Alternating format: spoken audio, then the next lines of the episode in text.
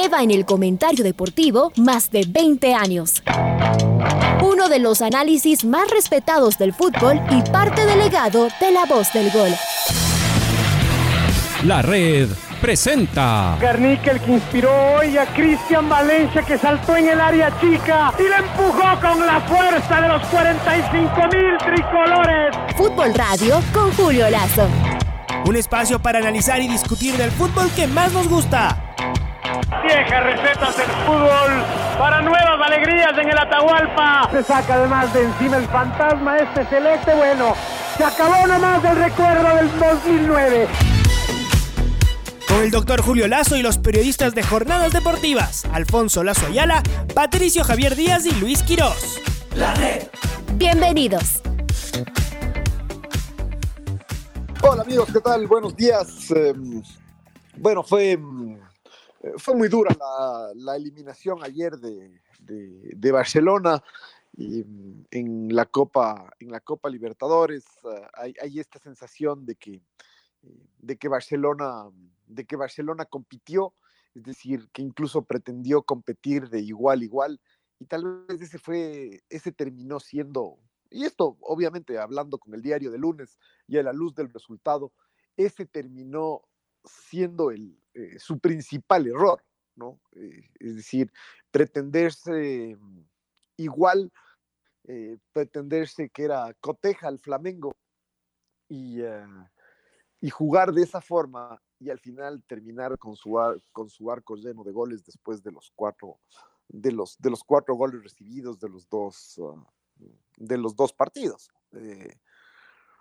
Mm, da, esta sensación de, de, alguna forma de que, de, que terminó siendo demasiado abultado la, demasiado abultada la diferencia, pero, mm, pero en realidad a, mi gusto todo tiene que ver con, con lo mismo, ¿no? Es decir, la, la, diferencia de, de, plantel, la diferencia de, eh, de, jerarquía para hacer las cosas, la forma como el, Flamengo lo hizo, lo hizo ver simple para, eh, mm, para terminar haciendo, haciendo los goles y, eh, y, las dificultades que tuvo Barcelona en ese sentido, no, no le sirvieron el tener, el, el tener tanto la bola, incluso tampoco le sirvió el, haber creado situaciones de gol, porque, porque en los dos partidos las, las tuvo, pero para eso también hay que, hay que, tener, hay que tener jerarquía. Yo creo que hay que, eh, de esta, de esta actuación de Barcelona, hay que quedarse con el vaso con el vaso medio lleno, es decir, lo positivo es, es mucho más que lo, eh, que lo negativo. Eh, me parece que mm, algunas reflexiones hay que, hay que hacerlas. Eh, obviamente, uno, eh, las diferencias que hay con el fútbol brasileño, eh, y además no, ni siquiera con el fútbol internacional sudamericano, con el fútbol brasileño, ¿no? Las diferencias ya son, ya son abismales, va a ser el segundo año consecutivo donde la final se juega entre dos equipos brasileños, llega un rato donde incluso ya no es divertido, es decir, ya, ah, ya no es atractivo la Copa Libertadores, si es que, si es que pasa esto, hablo hasta desde un punto de vista comercial, en determinado, en determinado ámbito, claro, eh, claro está, pero, pero queda claro que los brasileños están un, un escalón, un escalón arriba, eh, como, como fútbol, eh, por, por, lo grande, por los grandes que son, por la cantidad de jugadores que, que sacan, y evidentemente por lo, por lo económico por lo económico también, es decir, es eh, la, calidad innata, la cantidad de jugadores, todo esto se ha potenciado por, por los recursos de los que disponen los, los, equipos, ah, los equipos brasileños. Esa, esa yo creo que no deja de ser la primera, la primera razón. Eh, luego, evidentemente, nosotros en el, en el, Ecuador, el que Barcelona haya llegado, repito, yo me quedo con, con, el, vaso, con el vaso medio lleno en el sentido de que, de que Barcelona eh, llegó donde ningún otro equipo de Sudamérica pudo, pudo llegar, eh, equipo mm, no, no brasileño, eh, terminó estando, terminó compitiendo contra, contra tres brasileños en la, en la, en la semifinal. Pero evidentemente ahí, ahí es donde uno nota que, que para dar el salto de, de calidad se necesita más, ah, más inversión. Barcelona me parece que, que, ha privilegiado, eh, y algo que, que, está bien, es decir, no, no, no deja de, desde ese punto de vista, uno no deja de pensar que es exitoso la forma en que Barcelona ha, armado su plantel. Eso le permitió ganar el, campeonato el año pasado.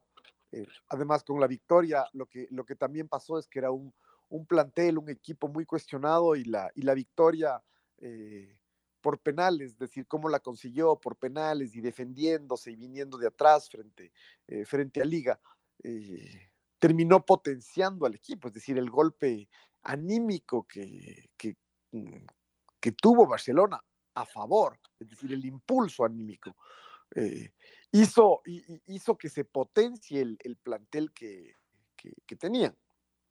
Mm, y, Barcelona, eh, a, lo que voy es que ha privilegiado tener un plantel eh, muy completo, muy numeroso, y no necesariamente buscar jugadores, eh, uno o dos jugadores que sean realmente e, estrellas en, Barcelona, ¿no? Y, me parece que el otro día ya lo, ya, ya lo decíamos, la nómina de extranjeros de Barcelona hoy por hoy está conformada. y hay, hay, algunos que ni siquiera eh, ocupan plaza de extranjero, pero, pero los que no ocupan plaza de extranjero son, son dos jugadores que tienen más de 35, de 35 años. Y los otros son jugadores que llegaron sin cartel, algunos ni siquiera llegaron de equipos de primera división ah, en el sur del continente, sino hasta de, de, segunda división, y que llegaron a otros equipos del fútbol ecuatoriano siendo desconocidos, es decir, Burray llegó al Macará, Martínez llegó al, al, Cuenca Riveros, llegó al, al Delfín Mastriani, llegó al, al Guayaquil City. Entonces, uno, uno ahí dice, sí, son buenos jugadores y, para el medio local, incluso para determinado nivel en competencia internacional, es suficiente, pero, pero incluso no se compara ni siquiera con lo que Barcelona ha llegado a tener en el, en el pasado, ¿no? Es decir, cuando, cuando la Copa Libertadores, eh, Barcelona jugaba con, con refuerzos como Rubén Darín Súa, como Marcelo, como Marcelo Troviani, como, como Saralegui. Eh, entonces, eh, Barcelona tiene un plantel muy completo, eh, pero me parece que le, que le faltaban en ese plantel un par de, un par de estrellas, ¿no? Al, menos, tal vez sí, un, un delantero de, de otro, de otro nivel, un delantero que juegue en alguna selección sudamericana. No Ahora, Julio, Julio, pero eso no es el reflejo precisamente de esta diferencia cada vez más marcada económica, mientras que los brasileños están logrando repatriar, no tanto detener a sus figuras, sino repatriarlas, las que o están terminando en, en Europa o igual les pagan mucho dinero y vienen de un equipo más bien chico, de media tabla. Los más jóvenes, en cambio, esos recién se van a ver eh, qué es lo que pueden hacer allá. Eh, ningún otro país en Sudamérica está en esa capacidad. Es decir, incluso nuestro torneo, el, de la Copa Libertadores y el de la Copa Sudamericana, obviamente, eh, claro, resulta incomparable con lo que había hace años porque los mercados no estaban abiertos como, como están ahora. Entonces, claro, uno dice, más allá del deseo, pero hasta dónde se puede llegar, o sea, ese último. No, en eso, eh, en, eso de acuerdo. mi punto es que que, mm, que tal vez en algún, en, en algún momento, y, esto tiene que ver con que el plantel de Barcelona es bastante, bastante completo, ¿no? Es decir, Barcelona se da, se da el lujo de tener algunos jugadores en, la banca que, que, tal vez en cualquier otro equipo del fútbol ecuatoriano fuesen titulares. Yo digo, eh, no sé, y, poner, y por poner un, uh, un, ejemplo, eh, en lugar de tener en el plantel a jugadores como como Mastriani y, eh, y, Garcés, con, el dinero que cuestan los dos, tal, tal vez tener eh, un, solo, un solo refuerzo que, sea de mayor jerarquía. Eh, repito, estoy, estoy hablando con el diario del, con el diario del lunes, ¿no? Después de, ver esto, donde, donde me parece que eso le faltó a Barcelona, esta, esta jerarquía individual, porque incluso como, como equipo, me parece que estuvo a la, a, la altura. Terminó, terminó siendo vapuleado en, en, la semifinal. tal vez mucho más en el marcador que en el, eh, que en el trámite del, eh, de los partidos como tal, pero, pero sí. Pero, pero de todas formas, evidentemente es, es, es muy positivo lo que, lo, lo, que ha hecho, lo que ha hecho Barcelona, ¿no? Es decir, es, eh, es muy positivo. Eh, mm, tal vez el, hoy, hoy se sufre más por el, por el golpe, pero, pero el, ir, el ir tomando un poco de distancia eh, hará valorar mucho más lo, lo, hecho en esta Copa Libertadores, más aún porque en, en, una época es curioso, porque hay, hay, como ciclos, ¿no? O sea, donde en una época parecía imposible conseguir eh, algo de, eh, conseguir algún éxito internacional para los equipos ecuatorianos y después la realidad demostró que no es tan imposible y hoy por hoy da la sensación que de nuevo, tal vez por otras razones, eh, también es, eh, es, eh, es, imposible. Mm, y, y esto creo que... Sí. sí, esto, esto que dice Julio me pareció a mí también en la parte anterior del comentario, Julio hablaba de una falta de jerarquía individual de los jugadores. Por ejemplo, jerarquía que sí mostró Burray. Cuando Burray eh, en algunas ocasiones tuvo que ser eh, empleado, logró hacer una, una, que otra tajada diferente. En los goles yo creo que no tiene nada que hacer. En los dos de en Brasil y en los dos de ayer. Eh, jerarquía que, por ejemplo, no mostraron sus delanteros. Para hacer el gol diferente, el 1 a 0, del 1 a 0. O el... Es decir, la, ahí yo creo que hay un ejemplo, uno dice, la ocasión esta que tuvo Mastriani apenas empezado el partido tras el, tras el único desborde de Byron Castillo, esa era, es decir, un delantero de jerarquía, de un, un 9 de esos que, que tiene una y la mete, ahí estaba la, ahí estaba la diferencia. Tal cual, y eso que Mastriani es un gran jugador, es muy buen jugador. No, y, no, y, y, nadie, y, nadie cuestiona a, a Mastriani, además de él, él incluso se ha, se ha ganado ese, e, ese espacio. Él llegó efectivamente para, para venir atrás de, de Carlos, uh, de Carlos Garcés y, uh, y, ha terminado por ganarle, el, para, por ganarle el puesto merecidamente. Y eso le pasó en Brasil también. En el córner es al comenzar el partido que hay el rebote y le cae y le pega. Además, uno dice, le pegó muy bien, le pegó de volea, bueno, la pero al frente esquí. también eh, ese arquero que tiene el Flamengo es... O sea, pero eso es la jerarquía de los jugadores. Usted claro. quisiera tener como ese arquero o un centro delantero o un volante o un central. Usted quisiera tener a Gabigol, Bruno Enrique y ese arquero. Suficiente. Tremendo o sea, arquero. Claro, pero, pero de, de, eso justamente hablamos. Entonces aquí ya la diferencia no es, no es de si son buenos jugadores o no, o si merecían con este plante, si merecía Barcelona llegar con este plantel a la semifinal evidentemente lo tenía súper merecido. Pero ya en esta instancia, ya es cuestión de justamente dar ese pasito adicional que no necesariamente está alrededor de si usted es un buen jugador o no, sino si va a poder sacar esa diferencia. Y yo estoy de acuerdo y, con y Julio, ahí, marca la jerarquía. Ahí, ahí por ejemplo, eh, evidentemente además, o sea, todo, todo, todo se confabula en contra de Barcelona, porque eh, tal vez de los, de los tres rivales en la, en la semifinal, este era el peor, es decir, el, el peor que le puede, que le puede tocar, por, porque es el mejor, el mejor equipo. Eh, y, y, vamos a ver cómo, cómo este equipo se enfrenta a un equipo que tiene en cambio otro tipo de jerarquía, ¿no? O sea, que, que no luce, que es un equipo que no le sobra nada, eh, pero que hacerle un gol es muy difícil y que después golpea cuando tiene que golpear, como es el, el Palmeiras. Yo, yo no creo que el, que, el, que el Flamengo va a ganar la Copa Libertadores fácil, eh, fácilmente. Ahí uno dice, ¿cómo se las hubiera arreglado Barcelona, además, con, esta, con estas ganas? Esta vez, esta vez es curioso porque, porque Fabián Bustos a veces, eh, a veces da la sensación de que, de que es un técnico defensivo y me parece que... Eh, en estas semifinales de la Copa peca de exactamente lo contrario, repito, o sea, por, por, jugarle demasiado de igual igual al Flamengo es que se termina comiendo cuatro goles.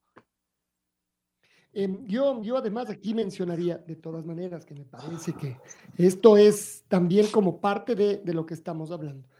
¿Quiénes se fueron quedando? Porque claro, si esto le faltó a Barcelona, ¿qué les faltó a estos equipos entre octavos y cuartos? A Boca Junior, a Racing, a Sao Paulo, a la Católica de Chile, a Vélez, a Argentinos Juniors, a River Plate, a Defensa y Justicia, al Inter, al Olimpia, a Cerro Porteño. Ver, si es que ellos no les alcanzó siquiera para llegar acá, algo más tuvo el cuadro de. de No, Barcelona. seguro, seguro. No, Ba- Ba- Barcelona. Y nosotros cuando hablamos de esta, ni siquiera es falta de jerarquía, sino, eh, no es que tiene falta de jerarquía, sino que básicamente el Flamengo tiene más. Eh, y, y lo de Barcelona, yo creo que, ah, que hay que ver eso, el vaso medio lleno, y ni siquiera es medio lleno, es lleno en un 90%, o sea, el haber llegado acá a las, a las semifinales de la, de la Copa. Sea, Claro, porque además, yo creo que por ahí es el... Perdón, Julio, adelante.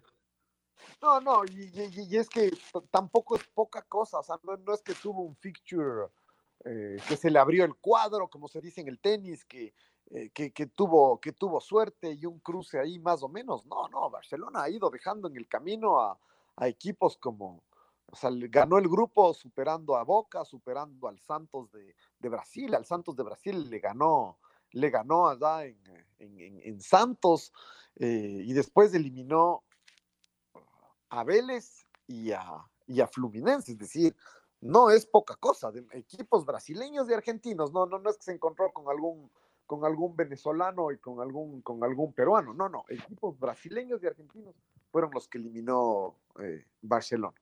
La verdad es que ha sido una, una, copa, una copa impresionante. Lo que pasa es que, claro, ha ido quedando en el camino todo lo que hizo al principio para llegar hasta, hasta acá. Claro, Pero- incluso porque no, no fue la semana pasada, sino por lo, lo espaciado que es. Exacto, claro. Antes, en cambio, nos acordábamos en, esa, en el histórico de, de Liga, bueno, pero en los mismos de Barcelona, cuando llegó a las finales, que jugaba todos los miércoles, es decir, sigue jugando y sigue jugando y organiza el siguiente viaje porque clasificaste y todo estaba siempre bien caliente. Acá es como que tenemos en una nueva organización del fútbol, se va bajando la ola y después vuelve, vuelve a subir.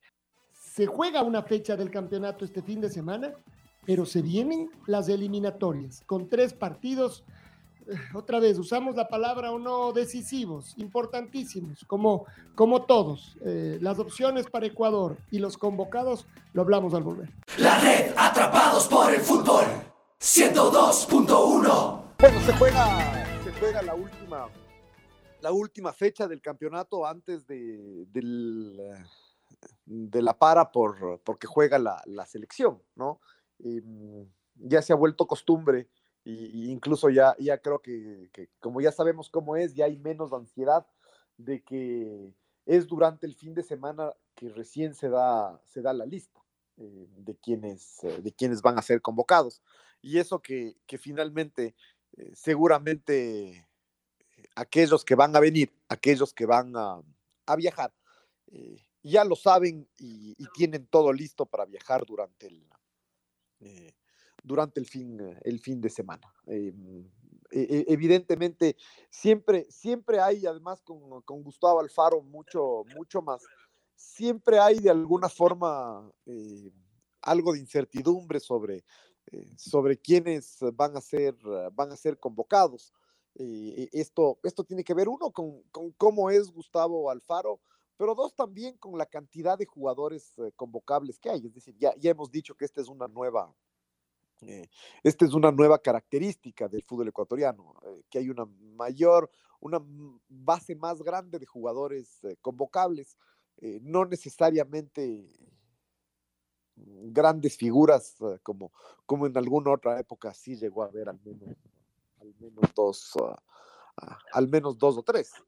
Eh, entonces, creo que, eh, que, que es importante. Vamos a hacer un- una, una revisión este rato de, de los jugadores que eh, vienen, vienen jugando en sus, ah, en sus, ah, sus equipos. ¿no? Es Y aquí, Julio, Julio, antes eh, de que comiences con este solo, un tema que ayer eh, a última hora de la noche eh, estuvo dando vueltas y hoy muy tempranito, que fue el golazo de Anderson Julio en el último minuto para que su equipo gane en la MLS. Claro, uno ve ese gol y a ese jugador hay que contratarlo para el Barça de eh, España, que en este momento está sin, sin gol. Si se manda un golazo, uno de esos comparable con los mejores, ya no del fin de semana, ya no de entre semana, sino seguramente del semestre o del, o del año. Entonces uno se pregunta, o preguntarán de otros lados, ¿ustedes vieron ese gol de Anderson Julio? ¿Por qué ese jugador no es convocado? Y enseguida nos pasa acá, que vemos un gol y decimos,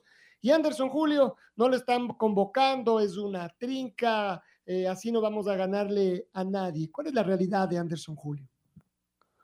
A ver, en el caso de Anderson Julio, el, tema con él es que, es que no es titular. Eh, y, eh, y, si bien entra, entra siempre, juega poquitos, ah, poquitos minutos.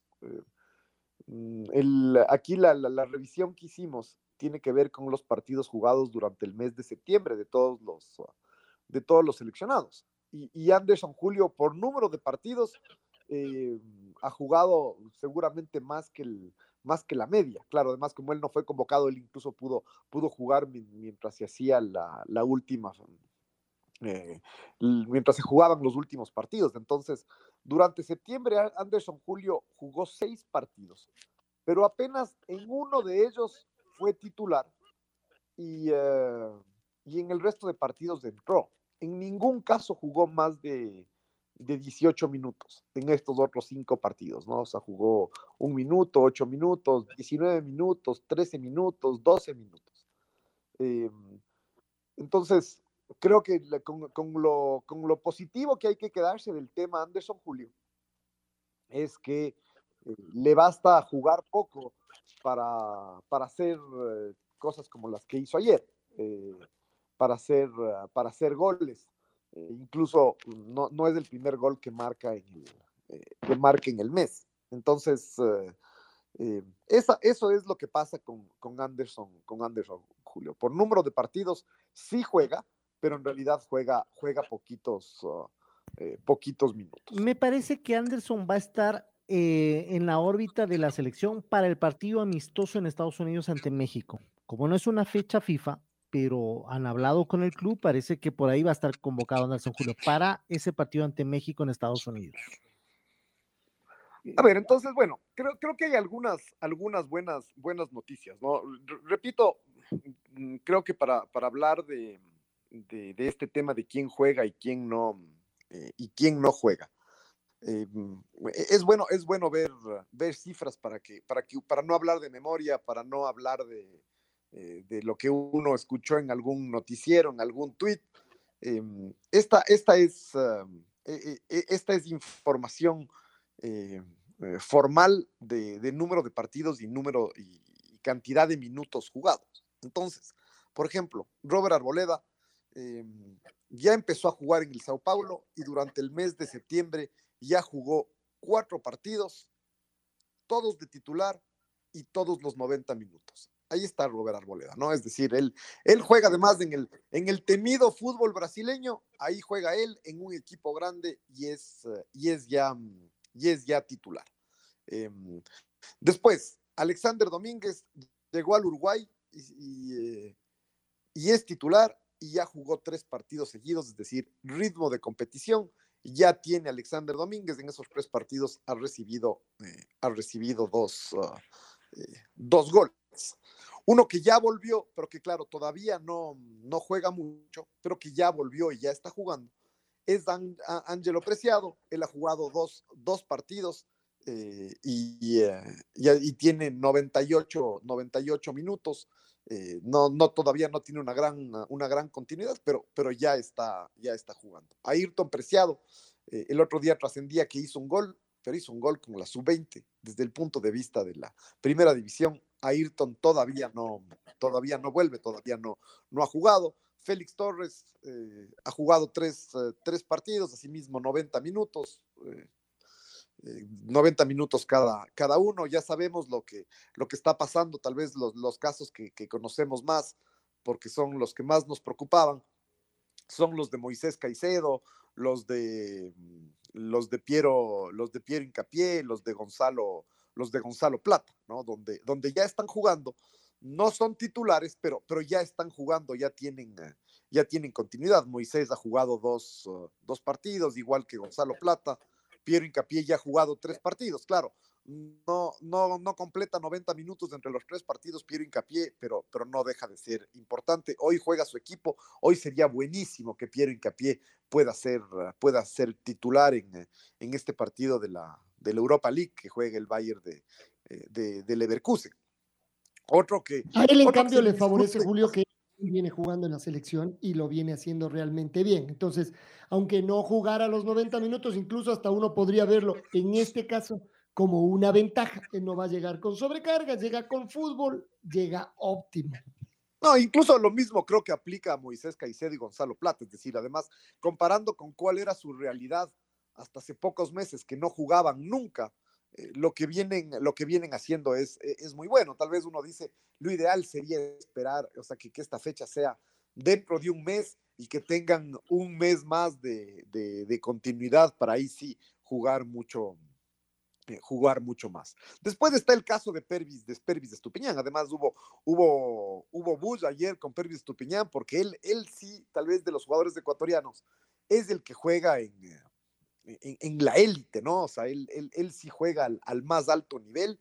Eh, y ahí pelea un puesto, Pervis. Mm, por eso es que él ya ha jugado cuatro partidos, es decir, no, no, no es que no juega, tampoco es titular, pero ha jugado cuatro partidos sumando 200, 210 ah, minutos en, total, lo cual me parece que no es una, una mala, no, no, es un mal, mal promedio y, sobre todo teniendo en cuenta dónde juega. Ayer, ayer Pervis eh, eh, jugó en, en, Old Trafford, ¿no?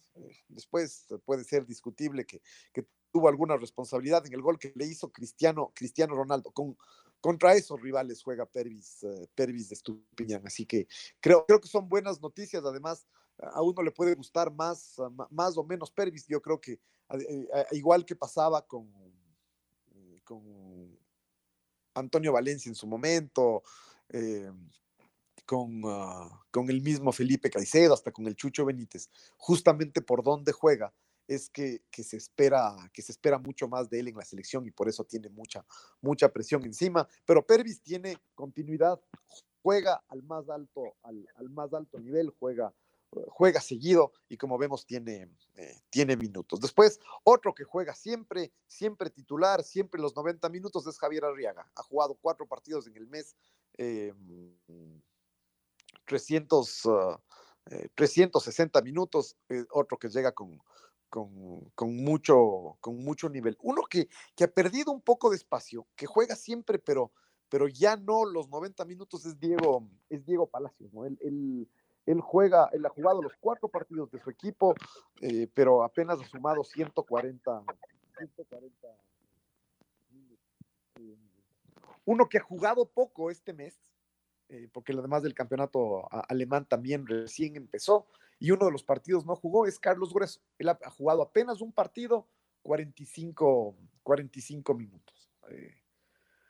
Después, los mejores números sin duda son los de, los de Ángel Mena, ¿no? Porque primero es de los que más partidos ha jugado, ha jugado cinco partidos, 440 minutos, y aquí se va a cumplir lo que, lo que decías tú, Alfonso, es decir, eh, da la sensación de que ha jugado mucho Ángel Mena, eh, recordemos que incluso en México se jugó una pequeña copa internacional donde el equipo de Ángel Mena le ganó al equipo de Javier Arriaga. El León le ganó al, al Seattle en, esta copa. Eh, entonces Ángel Mena ha jugado cinco partidos, 440 minutos. Y lo mejor de todo es que ha hecho, que ha hecho tres goles. Y tal vez lo mejor de, lo mejor de todo esto incluso es que está suspendido para jugar este fin de semana en la Liga MX y entonces vendrá descansado a jugar en la, en la selección Ángel, Ángel Mena. Otra gran noticia es el regreso finalmente este fin de semana pasado, ya regresó y regresó de titular Sebastián Méndez. Eh, él ha jugado un solo partido, pero, mm, pero ya está bien, ya, ya pudo ser titular, seguramente estará en, en, en la convocatoria. Uno que, que en cambio no ha jugado nada, que tiene que tomar, así como hicieron otros, eh, que tiene que tomar una decisión. Es una pena además perderlo porque eh, a estas alturas yo no sé si va a terminar de concretar un pase para empezar a jugar. Es Alan Franco, él no ha jugado en todo el mes en, eh, en Brasil. Leonardo Campana ha jugado tres, tres partidos. Michael Estrada, que tiene la pólvora mojada, finalmente ha jugado cuatro partidos, es decir, continuidad, continuidad tiene, no, mm, no es que ha jugado los 90 minutos, pero, pero continuidad ah, tiene Michael Estrada. Leonardo Campana tampoco ha marcado, es decir, ha jugado, pero no, ha marcado Leonardo. no. No, no, no, no, no, no, ha marcado Leonardo Campana. Eh, Ener Valencia ha jugado cinco partidos. Además, el, el Fenerbahce eh, juega también las competiciones europeas. Y, ya vimos que Ener puso dos pelotas de gol este fin de semana, pero tampoco ha marcado, pero ha, venido, ha venido jugando seguido eh, casi 300, 300 minutos. Y esta es em, tal vez uno de los datos más, más llamativos, más sorprendentes para bien. Jordi Caicedo ha jugado cuatro partidos, 308 minutos, y en el mes Jordi Caicedo está imparable, ha hecho cuatro, eh, cuatro goles. Eh, ojo con él, ¿no? Es decir, con, con, números, con, por su continuidad y por la cantidad de goles sobre todo, Jordi Caicedo es del que mejor, en el que mejor en forma está. Uno em, se pregunta, ¿será que no lo tomamos en serio a Jordi Caicedo? Es decir, él está jugando en una liga no muy grande, pero juega en, eh, en, Europa. Acá también hizo goles y por eso se fue, pero jugó poco acá. Entonces no tenemos tal vez una, una imagen demasiado grande y si en algún momento se perdió algunos goles, uno además fácilmente se puede quedar con, con eso. ¿Será que no lo tomamos en serio? Que nunca armamos una alineación pensando en Jordi Caicedo y siempre nos peleamos entre Ener, Estrada, no sé si el mismo Leonardo Campana, ah, los de acá, por ejemplo, José Angulo, ¿será ese? ¿Cuál será el problema con Jordi? A ver, yo creo que, el tema con Jordi fue que fue que sí, sí recibió su, oportunidad, es decir, él, estuvo en la última fecha de la, Copa América. Eh, no, en la última fecha, en la penúltima fecha de eliminatorias, antes de la Copa América. Y también estuvo en la, Copa. Eh, y, seguro que no recibió tantas oportunidades, pero, pero cuando las recibió tampoco, tampoco apareció. ¿no? Yo, yo creo que eh, siempre el desafío en una... Eh, el desafío en una, en una selección es saber el técnico combinar los momentos de los, de los jugadores con a aquellos que ya han tenido continuidad en partidos, en partidos anteriores. O sea, por ejemplo, me parece que Michael Estrada venía, venía de hacer una flojísima Copa América. Eh, la, la, fecha anterior a la Copa tampoco había estado bien y Michael Estrada renovó su, su crédito con el golazo que le hizo a, a Paraguay e incluso con, creo que eh, los minutos que jugó contra Chile y, y, el partido que jugó contra Uruguay no fueron, no fueron malos y entonces Michael Estrada renovó renovó el crédito, pero, pero yo creo que no, no se puede prescindir de, de, los momentos de, determinados jugadores. Después, hay, hay algunos jugadores que, que, no, que, en algún momento estuvieron en el ámbito de la selección, que, que desaparecieron y, y, que sus números tampoco ayudan pensando, o sea, su, su, actualidad tampoco ayuda pensando en que puedan volver a ser convocados, como, como Romario Ibarra y, y Juanito Casares, que, que, prácticamente no juegan en sus, en sus equipos en, en, en México y, y, Brasil. Otro, otro que ha tenido un mes interesante, aunque no ha jugado tanto, pero que cuando ha jugado ha marcado, es, uh, es Brian Angul, que ya estuvo la vez, la vez pasada, que, que, que incluso, claro, hubo gente que se enojó por los pocos segundos que le dieron frente, frente a Uruguay. Él también estuvo, veamos si vuelve si vuelve a estar. Así que... él, por ejemplo, él en cambio es de los que parecería estar en una línea más cercana, ¿o no? Hoy, es decir, más cercana. hace, dos meses tal vez estaba más cerca Jordi, eh, Jordi Caicedo, hoy tal vez está más cerca Brian, Brian Angul. Sí, sí, sí. Bueno, pero, pero Brian de todas maneras sigue marcando. Y él, tal vez la diferencia con él es que a él lo conocemos. En cambio, acá de gran goleador, que se fue además directo al fútbol mexicano, donde ha tenido más vitrina, y no jugó mucho, en algún momento no sé si estuvo algo lesionado, pero no jugaba, y de repente explotó en la última parte de la temporada anterior y ahora parecería que tiene más chances y está marcando. Entonces, más bien, yo diría, ¿por qué eh, el uno y no el, eh, el, otro? Y vuelvo al tema este, porque no conocemos la liga uh, donde juega Caicedo y sí, donde juega el Cuco por los antecedentes del del, Cuco, o sea, además poniendo todo en contexto, no solo, ah, el uno hizo cuatro goles, el otro hizo uno o hizo dos, le escogemos al de cuatro goles, porque hay todo un, un proceso de, de, detrás, por eso es la pregunta.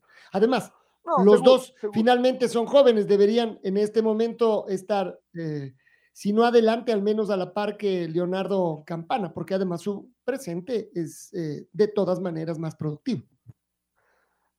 Pero, pero yo creo que, o sea, en general, es decir, y, saliendo un poco del mundo este de los, de los delanteros, eh, sí, sí, vemos que hay un, es decir, a la selección eh, tenemos esta percepción de que le falta, de que le falta gol, que tuvo muchas, muchas dificultades para, para hacer goles en la última, eh, en, la última fecha de, eliminatorias. y, y eso también vemos en la realidad de los jugadores, ¿no? Y estoy hablando solo de los jugadores que están en el, en el exterior. Veamos si después el técnico se anima a convocar a alguno de los que están acá en el, en el país, si el, eh, si el Team Angulo tiene alguna, eh, tiene alguna posibilidad de ser, de ser convocado y de, jugar. Parece, parece difícil por la cantidad de otros nombres que, eh, que, que existen, pero, pero en general creo que de, los datos, de los datos que, hemos revisado, creo que lo más, lo más relevante es que hay una gran cantidad de jugadores, una inmensa mayoría que sí están teniendo continuidad. Y creo que esa es la mejor noticia, ¿no? Es decir, ya, ya se va a acabar esto de que, que de lo que se hablaba en, antes de la Copa, antes de la Copa América, que está que está alineando jugadores que, no tienen continuidad, lo cual era una verdad a medias porque era válido en algunos casos, pero en otros, en otros no. Y, hoy me parece que ya todos tienen, están jugando como, como hemos visto, unos más, otros menos, pero todos, todos han jugado durante, durante este mes. Eh, quienes no, quienes no, quienes no están jugando será difícil que, será difícil que, que estén, ¿no? Es decir, como Ayrton Preciado y Alan Franco seguramente será, será muy difícil que, estén en, la, eh, en, esta convocatoria de la, de la selección, o si es que están, eh, será muy difícil que puedan, que puedan jugar. Y después, la parte donde, en cambio es ahí sí el vaso medio, medio vacío es en cuanto a los, al momento, al momento goleador de nuestros, de nuestros jugadores, ¿no? Es decir, no, no hay tantos jugadores que, eh, que marquen, como digo, apenas Ángel Mena, eh, Jordi Caicedo y por ahí estos goles del, del Cuco Angulo. Y, ahí en cambio viene la mezcla. Y los de acá. De los de acá, los mismos, ha habido alguien que en estas eh, tres fechas ha destacado sobremanera y uno empiece a, señalarlo. Hay alguien que o no ha estado jugando o esté lesionado y que necesariamente se quedará fuera. Hernán Calíndes, bueno, esa es una obviedad de uno de los que se queda afuera pero podría haber algún cambio demasiado grande de los que están eh, acá. Es decir, me parece que, el, único nombre que se me ocurre como un, como un cambio significativo en las, en las convocatorias de quienes están acá es justamente el de José, el de José Angulo, como una, y, eso como una posibilidad, ni siquiera como, como, una, como una certeza. El resto me parece que de los de, los de acá, eh, estarán, ah, estarán los arqueros, es decir, estará eh, Pedro Ortiz, estará mm, Moisés, ah, Moisés Ramírez, em, pero no sé si, si, muchos más, es decir, mm, Joao Rojas puede volver, puede volver a estar, estarán tal vez los laterales de, de Barcelona, o sea, Byron Castillo estará seguro, veamos si es que va a estar si va a estar Pineida. Me parece que la serie de, Barcelona, em, la forma en que, fue eliminado de la Copa Libertadores, no permitió que, ninguno de sus jugadores nacionales termine de brillar y alguno, y alguno por ahí termine de ganarse un lugar en la selección. No sé, por decir un nombre, eh, Adonis Preciado. Será, será difícil que, que, un jugador así que nunca, que nunca ha estado, por más que y, sin brillar en las semifinales de la, de la Copa. Ah, otro que va a estar seguro es eh, Fernando, eh, Fernando León, pero después veamos si, si tiene la, la oportunidad de jugar. Entonces yo, yo, yo no veo realmente que haya, eh, que, que, haya así algún, algún jugador diferente del fútbol, ¿Cree, del fútbol ecuatoriano. ¿Cree Julio que ya estamos en la etapa en donde el, equipo, el, el técnico ya tiene su plantel base? O sea, ya, ya no el plantel este de los 50, 60 convocables, sino justo esos 25, esos 30 de primera línea, y no hablo del equipo titular, ¿no? Sino ya de, de la base del equipo, de los que uno sabe que siempre van a estar convocados. ¿Será que ya llegamos a esa etapa después de un año y dos meses de trabajo?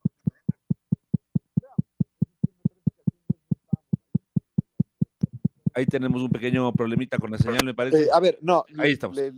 les decía que me parece que no estamos todavía ahí, eh, porque, mm, y, me remito a las pruebas, ¿no? Hace, hace, hace tres semanas, cuando la selección jugó la, fecha triple, cambió tres veces de, tres veces de formación.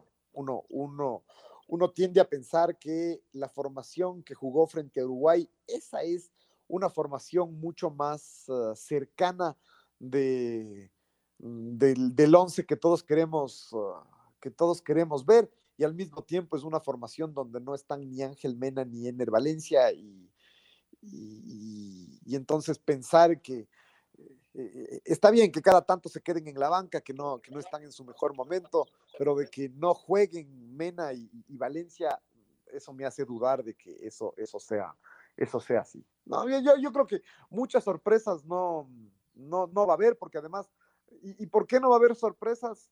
Justamente porque mm, eh, como, eh, como el, técnico ha convocado tantos jugadores, me parece que todos, mal que bien, algún rato ya, ya estuvieron. Por eso, una sorpresa para mí sería que lo convoquen a Anderson Julio, porque ese sí es un jugador que no ha estado en la órbita de las, de las convocatorias. Ese sí es Pero la pregunta es sobre todo lo que decíamos al principio, porque si usted hace cinco goles, juega cuatro partidos en un, en un mes y usted ya le estaba viendo, pero sobre todo revienta, uno dice, bueno, hay que convocarlo. Pero más bien la pregunta es si Anderson viene haciendo una campaña en este último mes tan meritoria que ayer la termina con ese golazo y entonces merece la convocatoria. Esa sería la reflexión. Sí, correcto, correcto. Em, así que, eh, así que bueno, me, parece que, están dadas las cosas.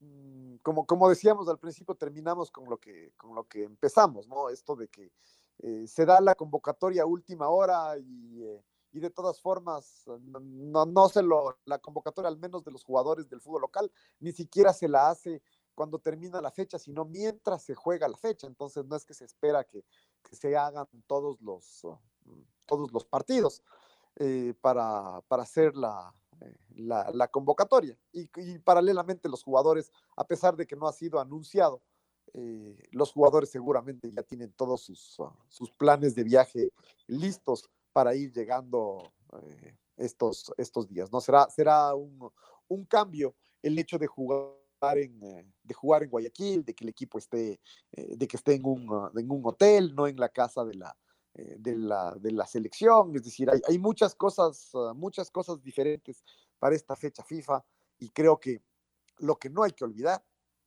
es que es una fecha FIFA trascendental.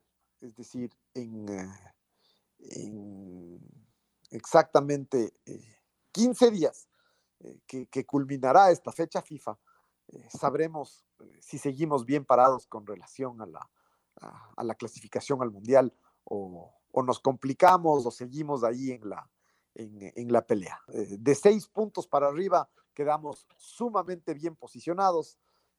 si, si hacemos menos de seis puntos, quedamos eso, peleando, pero si llegamos a hacer menos de cuatro puntos, mm, estamos más afuera que, adentro. Así, así, son, ah, así son las cosas. Y sabiendo que todos los demás juegan también entre sí, todos perderán, ah, perderán puntos también y que nosotros seguimos en, zona de, clasificación.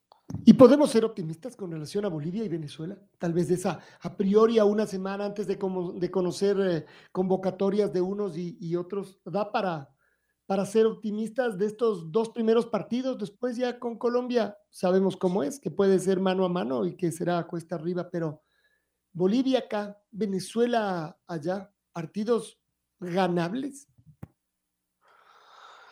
O sea, el de, Bolivia sin duda. El de Bolivia sin, sin duda por, porque es en condición de local, por la jerarquía nuestra con relación a los, a los bolivianos. Jugamos un partido amistoso con, con, con, ellos eh, en, en, marzo, eh, acá en el estadio de, Independiente y, y, ganamos. Eh, ya lo de, lo, de Venezuela me parece más, más complicado porque Primero porque es de visitante, luego porque me parece que Venezuela tiene mejores jugadores. Lo que no tiene Venezuela es un proceso, no tiene estabilidad. Entiendo que no, que, el técnico interino se, quedó.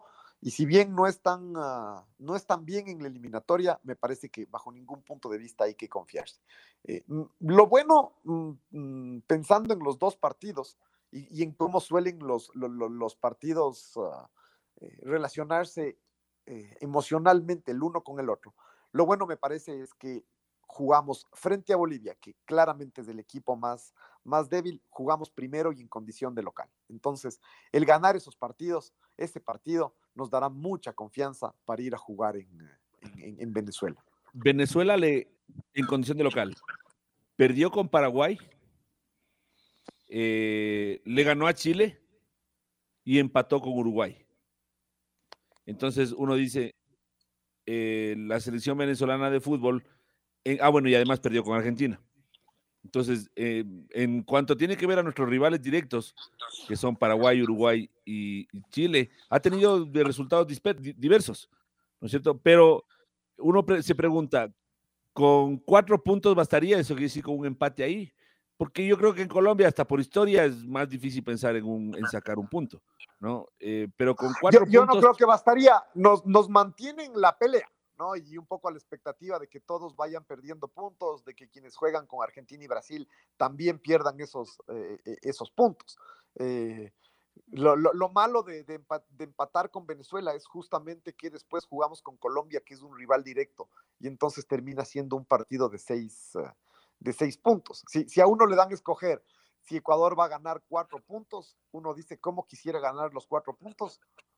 Quisiera ganar en Colombia y empatar uno de los otros dos partidos. Es decir, como, como, como, mundo, como mundo ideal, porque, porque el, eh, el partido con Colombia es ante un rival, es ante un rival directo. Entonces, eh, eh, a Venezuela hay que, ir a, hay que ir a ganar, pero vamos paso a paso, ganémosle a, a Bolivia, a Bolivia primero a Bolivia primero y después, y después vemos también cómo les va a los otros, a los otros equipos. Es una fecha, es una fecha muy, o sea, tres, son tres fechas donde hay algunos equipos como los uruguayos. Por eso es que los uruguayos sabían lo importante de ganarnos a nosotros, es decir, más allá de una victoria conseguida en el último minuto, era ganarle a un rival directo y, y hacer un, ah, eh, y tener una cuenta de ahorros porque los, tres partidos que se le vienen a Uruguay son Colombia, Argentina y Brasil. ¿Y lo de Colombia? ellos, sabían. Y Colombia es bravísimo, porque juega de visitante con Uruguay, de local con Brasil y después juega con nosotros. O sea, los tres partidos de Colombia son, son también muy bravos. Hablando de los equipos que están alrededor de, de nosotros de Natal, que está un poquito más arriba y el que está un poquito más abajo. Después, los paraguayos, que son sextos en la eliminatoria, eh, juegan con Argentina en, en, Asunción, visitan a Chile y visitan Paraguay. Claro, Entonces, ahí uno dice Paraguay, que es, digamos, eh, que es los que, de, los que está fuera de la zona de clasificación. Si hay alguno que nos interesa que se caiga, es, eh, es Paraguay, es decir, eh, al, menos para ir asegurando el quinto, el quinto lugar. Eh, yo sé que no necesariamente ese es un pensamiento eh, ambicioso, pero, pero, pero sí, es decir, que Paraguay se quede lo más lejos, lo más lejos posible, que vaya a Argentina y le ganen, y le ganen Asunción. Ahora, el otro que no podemos perder de vista, aunque por ahora está un poquito lejos, pero ya vamos a ver después de esta triple fecha donde se ubica es Perú, que tiene 11 puntos pero que recibe a Chile, a una Chile que no le está yendo muy bien, visita a Perú, a Bolivia, y uno dice, sí, siempre es difícil visitar a Bolivia, pero es el rival al que todos queremos ganar, nosotros ya lo hicimos. Bueno, y después visita a Argentina, pero al menos, yo digo, si es que logra sumar seis puntos Perú, con 14, eh, comienza a arrimarse poquito a poquito. para cualquier equipo, en una fecha triple, sumar seis puntos es un éxito. Entonces. Pero eso eh, habla del 67% de rendimiento, es, es un rendimiento. No, claro, además para- del salto de. pode- Podemos, podemos revisar cuántos puntos eh, sumaron en, en- en promedio los equipos la última, eh, la, la última fecha. Y, eh, y, y concluir eso, porque- que, que- que seis puntos fue, es, es algo sumamente bueno. Ningún equipo sumó seis puntos en la última, en, en la- en las últimas tres fechas, digamos, de los de, de cuarto para abajo. O sea, Ecuador sumó cuatro, Colombia cinco, Paraguay cuatro, Perú cuatro, Uruguay, Uruguay, ¿cuánto sumó? sumó siete, igual que Argentina. Ya, Uruguay, por ejemplo, dio un gran salto. Por eso, por eso digo, la, la victoria que ellos consiguieron contra nosotros fue tan importante. E- Es, es en estos partidos contra rivales directos donde, donde se da pasos, uh, Pasos gigantes. Y por supuesto, mantener los, lo- los, otros. Un tema, un tema con relación a Venezuela, eh, que, más allá de ver la tabla y, conversar de, de, qué es lo que ha hecho, es que hay, algunos equipos que eh, en una eliminatoria tan larga, y más aún esta que va a terminar siendo más larga, eh, los equipos van cambiando mucho. Peor en esta época de- de- de pandemia. De alguna forma eso le está pasando a Ecuador. Es decir, claramente el, el- equipo ecuatoriano no es el mismo que goleó a Uruguay y que, que goleó a, a- Colombia. Ojalá, ojalá fuese, ojalá fuese así, ojalá ese mismo equipo hubiese jugado contra, contra Perú, eh, Chile y Paraguay. ¿no? Eh, uno dice, si tuviésemos uh, los tres puntos que se nos llevó Perú y los, y los dos que, nos, que se llevó Chile, estaríamos del otro lado. Fuera un paseo la eliminatoria para, para, para nosotros a estas alturas. Entonces, ojo Estaríamos eso, igual que. Argentina con 18. Claro, ojo, ojo con eso porque Venezuela cambia mucho. Y, y- y el tema es que eh, como ellos tienen buenos jugadores, jugadores que, que, por ejemplo, hay, tienen más jugadores eh, en, en Europa que, que- que nosotros. El rato que ellos lo- logran revertir un poco la- los problemas internos que tienen y el tema del entrenador y todo, pueden ser un rival sumamente duro. Uno dice Bolivia efectivamente tiene, tiene muy poquito Bolivia, ¿no? Tiene a Marcelo Moreno Martins que, que, que no, es, que no es poco, ¿no? Ya quisiéramos tener un goleador que haga, que haga tantos goles como, como Marcelo Moreno Martins, pero, pero los bolivianos sabemos que tienen muy, muy poco, pero Venezuela no tiene tan, poco y hay que tener, y hay que tener cuidado ahí. 9 de la mañana con 50 minutos, ya estamos hablando, ya estamos cambiándonos y eso que nos queda una fecha de fútbol que más nos gusta de la Liga Pro, de la selección ecuatoriana de fútbol. La red presentó Full Radio. Un momento donde el análisis deportivo es protagonista junto a Julio Lazo y los periodistas de la red. Quédate conectado con nosotros en las redes de la red. Síguenos como arroba la red Ecuador y no te pierdas los detalles del deporte minuto a minuto. Escúchanos en vivo en TuneIn y en los 102.1 FM en Quito. ¡Te esperamos!